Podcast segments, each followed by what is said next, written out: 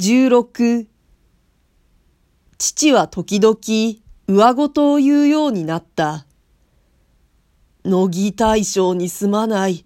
実に面目次第がない。いえ、私もすぐお後から。こんな言葉をひょいひょい出した。母は気味を悪がった。なるべくみんなを枕元へ集めておきたがった。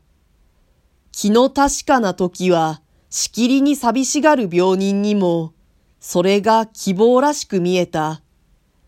ことに部屋の内を見回して、母の影が見えないと、父は必ず、おみつはと聞いた。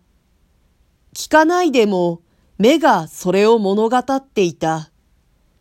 私はよく立って母を呼びに行った。何かご用ですか？と、母が仕掛けた用をそのままにしておいて病室へ来ると、父はただ母の顔を見つめるだけで何も言わないことがあった。そうかと思うと、まるでかけ離れた話をした。突然、おみつ、お前にもいろいろ世話になったね。などと優しい言葉を出す時もあった。母はそういう言葉の前にきっと涙ぐんだ。そうした後ではまたきっと丈夫であった昔の父をその対象として思い出すらしかった。あんな哀れっぽいことをお言いだがね、あれで元はずいぶんひどかったんだよ。母は父のために、ほうきで背中をどやされた時のことなどを話した。今まで何遍もそれを聞かされた私と兄は、いつもとはまるで違った気分で、母の言葉を父の形見のように耳へ受け入れた。父は自分の目の前に薄暗く映る死の影を眺めながら、まだ遺言らしいものを口に出さなかった。今のうち何か聞いておく必要はないかな。と、兄が私の顔を見た。そうだな。と、私は答えた。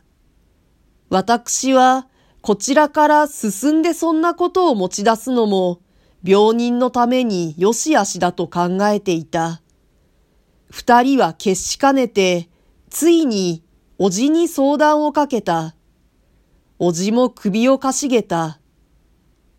言いたいことがあるのに、言わないで死ぬのも残念だろうし、と言って、こちらから催促するのも悪いかもしれず。話はとうとうぐずぐずになってしまった。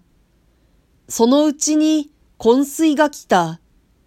例の通り何も知らない母は、それをただの眠りと思い違えて、帰って喜んだ。まあ、ああして楽に寝られれば、旗にいる者も助かります。と言った。父は時々目を開けて、誰はどうした？などと突然聞いた。その誰は、ついさっきまでそこに座っていた人の名に限られていた。父の意識には暗いところと明るいところとできて、その明るいところだけが闇を縫う白い糸のように、ある距離を置いて連続するように見えた。母が昏睡状態を普通の眠りと取り違えたのも無理はなかった。そのうち、舌がだんだんもつれてきた。何か言い出しても、尻が不明瞭に終わるために、要領を得ないでしまうことが多くあった。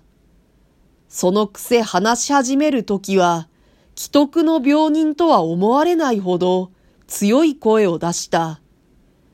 我々はもとより普段以上に調子を張り上げて、耳元へ口を寄せるようにしなければならなかった。頭を冷やすといい心持ちですか？うん。私は看護婦を相手に父の水枕を取り替えて、それから新しい氷を入れた氷嚢を頭の上へ乗せた。ガサガサに割られて尖り切った氷の破片が袋の中で落ち着く間、私は父の剥げ上がった額の外れで、それを柔らかに押さえていた。その時兄が廊下伝いに入ってきて、一通の郵便を無言のまま私の手に渡した。空いた方の左手を出して、その郵便を受け取った私は、すぐ不審を起こした。それは普通の手紙に比べると、よほど目方の重いものであった。波の上袋にも入れてなかった。